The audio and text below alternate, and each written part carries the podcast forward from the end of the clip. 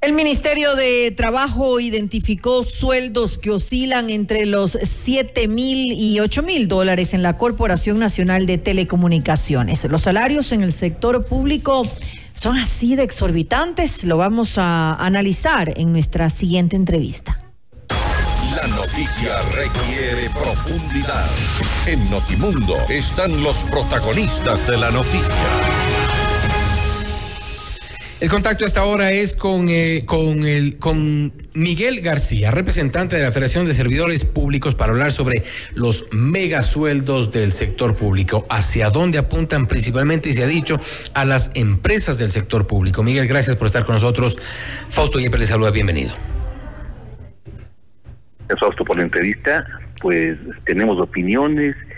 Pensé que nos iba a preguntar sobre la pretendida reducción del aparato estatal que es puro cuento y esto de la identificación de megasueldos, eso es de larga data, sin ningún remedio, al menos que lo hayan tomado los gobiernos de turno. Ahora bien, este... Todo el mundo conocemos eso.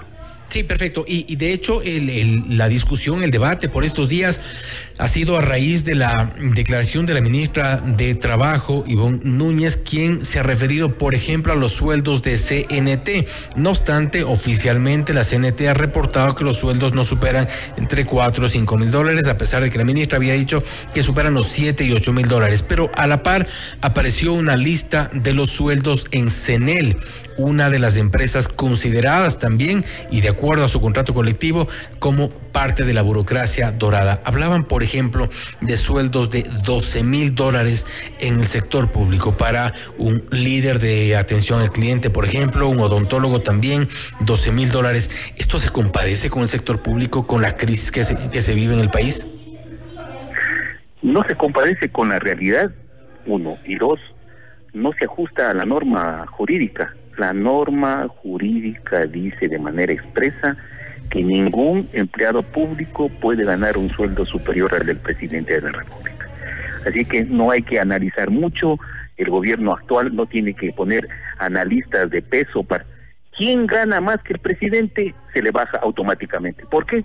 Porque la norma dice que nadie puede ganar más que el presidente. No lo han hecho, porque son cuotas políticas, son coyunturas políticas que hace que prevalezcan estos privilegios sin que nadie ponga freno a estas desmanes. Ahora bien, este, ¿es posible hacer este tipo de modificaciones tomando en cuenta que la consecuencia podría ser, quién sabe, peor con demandas y vulneración de derechos adquiridos ya? No, no, los derechos adquiridos son dentro de un marco legal. Yo he sido dirigente por largos años. Todo lo que hemos defendido y hemos reclamado tiene que ser dentro del marco legal, pero si hay una norma superior que dice que nadie puede ganar más que el presidente de la República, esa norma tiene que aplicarse y es realidad. Y no es solo CENEL, no son solo las empresas, Fausto, son también del gobierno central.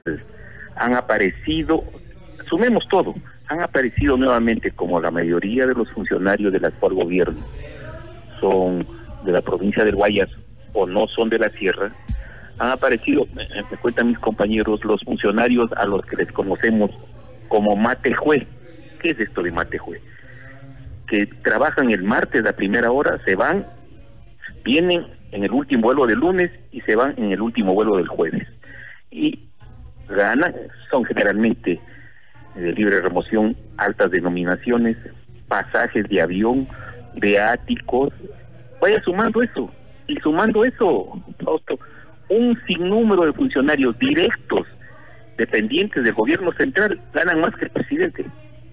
¿Tiene algún dato de uno de ellos?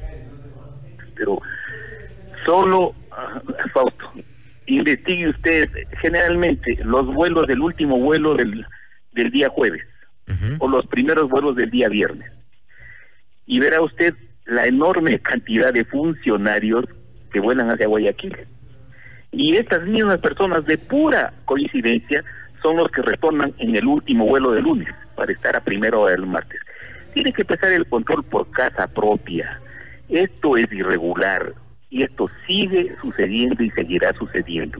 En consecuencia, estos anuncios de que hemos encontrado sobresueldos, eso lo sabe todo el mundo, especialmente en las empresas en las que ha permitido el gobierno de turno que se hagan contactos colectivos onerosos, abusivos, lesivos para la economía del país. Pero es, posible, ¿es posible corregir esto? ¿Podrá el gobierno, y bueno, voluntad parece que no existe, eh, al menos no, no parece, pero eh, ¿se puede desde el gobierno, desde el Ejecutivo, corregir este tipo de, de, desafueros que existen en las empresas públicas? El contrato colectivo de CENEL es exorbitante, tiene, tiene unos excesos que ya sobrepasan toda lógica, sobrepasan todo análisis inclusive y eso no se ha podido corregir en el gobierno anterior donde se denunció en su momento, pero eh, esto ya es de larga data. Sí, pero ¿quién aprobó el contrato colectivo? Porque se impugnó inicialmente el, contrato colectivo que usted eh, hace referencia a CNL y después se, fue al tribunal y el tribunal aprobó en apelación el contrato colectivo y quiénes eran los representantes, el viceministro de Trabajo del gobierno anterior o de los gobiernos anteriores ha sido con la anuencia y complicidad de las altas autoridades la aprobación de estos contratos. Yo le digo sin temor a equivocarme, estas aprobaciones de estos contratos onerosos, eh, Fausto, no son a título gratuito. Se tarifa, va a ganar tanto y le pagan a la autoridad para que acepte estos contratos lesivos. Es cuestión de corregir. Nadie puede ganar más que el presidente de la República. El contrato colectivo no puede estar por encima de la ley los eh, sueldos o los mega sueldos, para ponerlo en este contexto, no son exclusivamente en CENEL. Eh, eh, circula también listas de lo que ocurre en Petroecuador, lo que ha ocurrido también en Flopec, por ejemplo. Son principalmente las empresas del sector público y esto por se entiende por la contratación colectiva. Tienen ciertos beneficios, alcanzan incrementos mensuales o periódicos de salario, con lo cual llegan a estos montos y esto tampoco ha logrado ser frenado. ¿Cree usted, con la experiencia que tiene, de acuerdo a las declaraciones de la ministra de Trabajo, habrá una intención de hacerlo? La ministra ha trabajado en esa área, era, era del área laboral, su desempeño profesional en Guayaquil, y ella sabe perfectamente de lo que estamos hablando ambos, sabe perfectamente que ningún contrato colectivo puede estar por encima de la ley y sabe perfectamente que aunque el contrato colectivo se considere como un contrato entre las partes, contrato ley entre las partes, si es que en sus cláusulas contemplan normativas excesivas y contrarias a las disposiciones legales vigentes, tiene que ser corregido, no revisado, corregido, ajustándolo a derecho. Es, son una fuerza, las, las organizaciones sindicales son una fuerza demasiado eh, potente como para frenarles. No, no, a la ley hay que ajustarse todos, los fuertes y los y los que no lo son. Estos contratos colectivos, créanme, en las empresas que usted ha mencionado, en las empresas públicas, se les permite porque es una manera de comprar el silencio de ciertos dirigentes de trabajadores para que las autoridades de esas empresas hagan el lleve por millones, hagan negociados y como tienen un contrato colectivo suculento, le tienen callada la boca a los dirigentes. Esa es la verdad. Y la señora ministra sabe porque ha trabajado en el área. Usted dice que esto es un acuerdo de ganar, ganar, un amor con amor se paga entre Exactamente, amor con amor se paga. Nada es gratis en el, en el sector público, especialmente cuando se dan estos contratos colectivos. Y me refería precisamente a esta, eh, a esta decisión que puede o debería haber por parte del gobierno, también tomando en cuenta algo que ha sido criticado en estos en estos días. Dos ministros eh, se fueron de vacaciones adelantadas, han dicho licencia con cargo a vacaciones eh, por fin de año, con toda su familia y tal, después de haber trabajado menos de un mes o en el mejor de los casos un mes. Estos son los funcionarios Matejue. Veales esos mismos ministros que se fueron de vacaciones al mes de trabajar, vean después del récord cuando vienen de Guayaquil, si es del lunes de la noche y cuando se van a Guayaquil, no será de pura coincidencia que se van en el último vuelo del jueves o en el primero del viernes. Están acostumbrados a eso, eso no denota otra cosa que la falta de compromiso de los ciertos burócratas para cumplir a cabalidad el puesto que están ¿Falta de compromiso o burdo descaro? Ambas cosas. Pero el burdo descaro es porque el de arriba lo permite.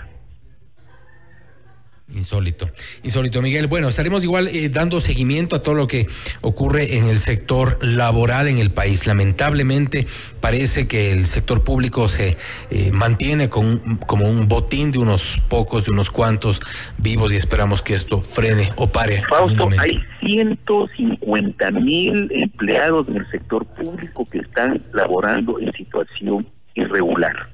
80 mil de ellos con contratos de servicios ocasionales y 70 mil con nombramientos provisionales. Esto es irregular. Eso debe corregirse. No creo que alcance el tiempo, pero eso debe corregirse y no hacer estos anuncios mentirosos de que vamos a reducir el sector público y, no lo hacen nada.